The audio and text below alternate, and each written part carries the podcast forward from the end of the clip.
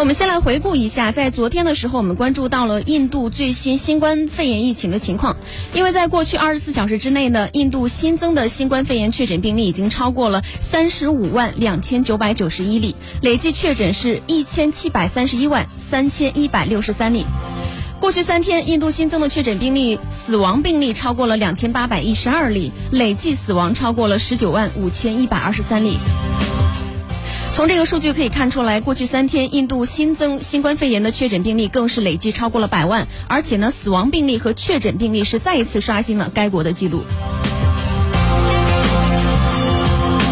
根据当地媒体报道呢，印度国内的疫情目前是已经处于失守的阶段。在首都新德里，几乎每过三百秒就会有一个人因为新冠肺炎而死去。而且呢，有多家外媒分析称，印度此番的疫情如此严重，一方面是因为各类的疫苗的成功研发导致印度有点放松防疫了，还有另外一个方面，很多人认为是因为作为印度医疗原料的重要进口国的美国，早早的就开始启动国防生产法，而且呢，他们持续长期限制。疫苗原材料的出口导致印度缺医少药的情况发生。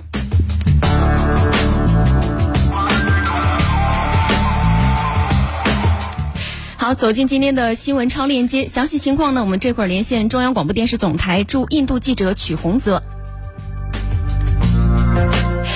你好，曲洪泽，先来给我们介绍一下印度新冠肺炎疫情的最新情况。好的，根据印度卫生部公布的数据，截止到当地时间二十六号早上八点，也就是北京时间十点半，印度新冠肺炎累计确诊病例已升至一千七百三十一万三千一百六十三例，其中累计死亡十九万五千一百二十三例。在过去二十四小时内，印度共新增三十五万两千九百九十一例，连续六天创下新高，并连续五天保持在三十万以上。单日新增死亡病例为两千八百一十二例，同样创下单日最高死亡记录。据印度时报报道，过去的一周是印度自疫情爆发以来病例。增长最为迅猛的一周，在四月十八号到二十五号这七天，印度共新增病例二百二十四万多例，这也是全球单一国家单周最高的增长数字。此前，美国曾经在今年一月三号至十号单周新增一百七十九万余例，而排名第三的巴西为五十四万多例。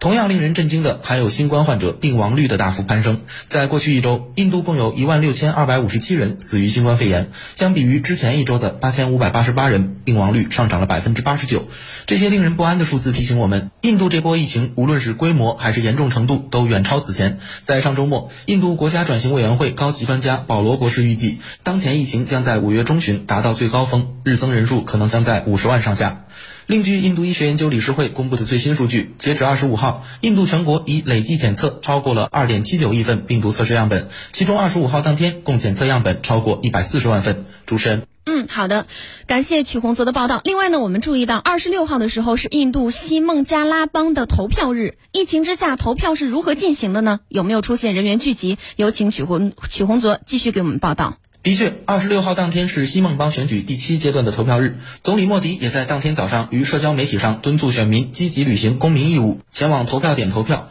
当然，他也不忘提醒人们遵守防疫规定。而根据当天晚上的统计，选举的投票率已超过百分之七十五，这说明选民们的确积极地履行了投票义务。当地媒体的画面显示，投票站外排起了长长的队伍，同时在个别地区还有零星骚乱发生。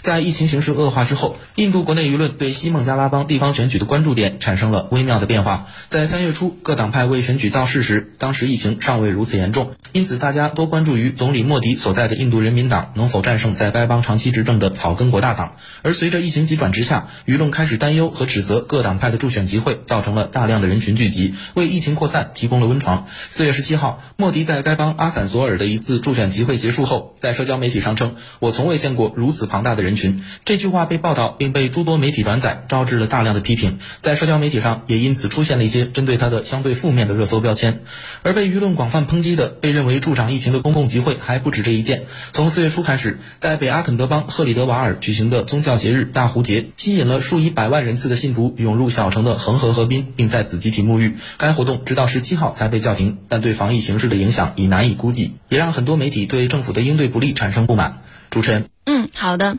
那那么目前国际社会对于印度都有哪些相关的举措呢？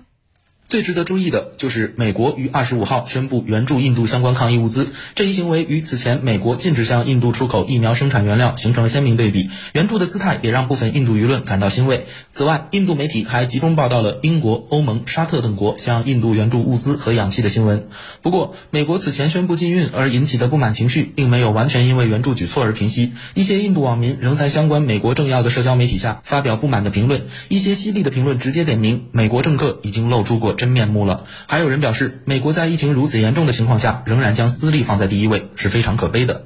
除此之外，为防疫而宣布禁止和限制印度游客入境的国家和地区，也随印度疫情恶化而增多。截止二十六号，共有十四个国家和地区宣布相关禁令，其中包括美国、英国和欧盟多国。主持人。